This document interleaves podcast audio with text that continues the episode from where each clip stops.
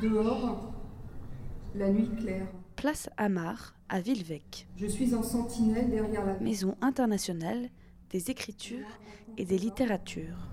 Une rangée de lampadaires souligne la bordure du trottoir. Alain Chiron, président de la Miel, la Maison internationale des écritures et des littératures, association fondée il y a une dizaine d'années maintenant, et qui euh, est une association qui défend, diffuse et soutient la création poétique contemporaine. Euh, elle organise des lectures et rencontres, et elle soutient la création euh, en invitant lors de résidences poétiques des auteurs qui peuvent venir de l'Est, du nord de la France, voilà, de, de l'ensemble des territoires, des auteurs francophones.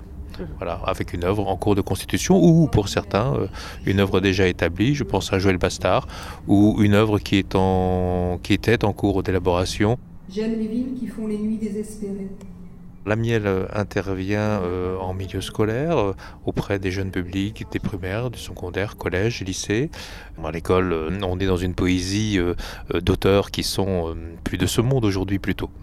Donc là, on leur apporte des auteurs vivants. D'ailleurs, ils sont toujours très surpris. Un poète qui vit, voilà.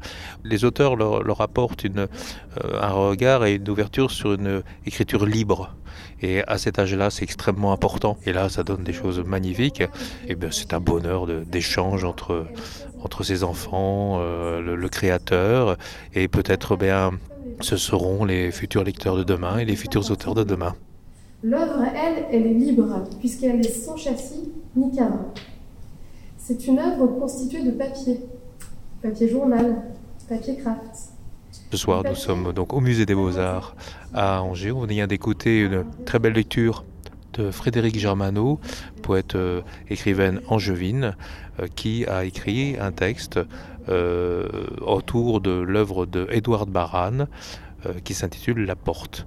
Et euh, elle a effectué un échange avec donc, une médiatrice culturelle du musée des Beaux-Arts qui euh, quant à elle, a exposé le contexte de la création, euh, le, les intérêts euh, artistiques, esthétiques de l'œuvre.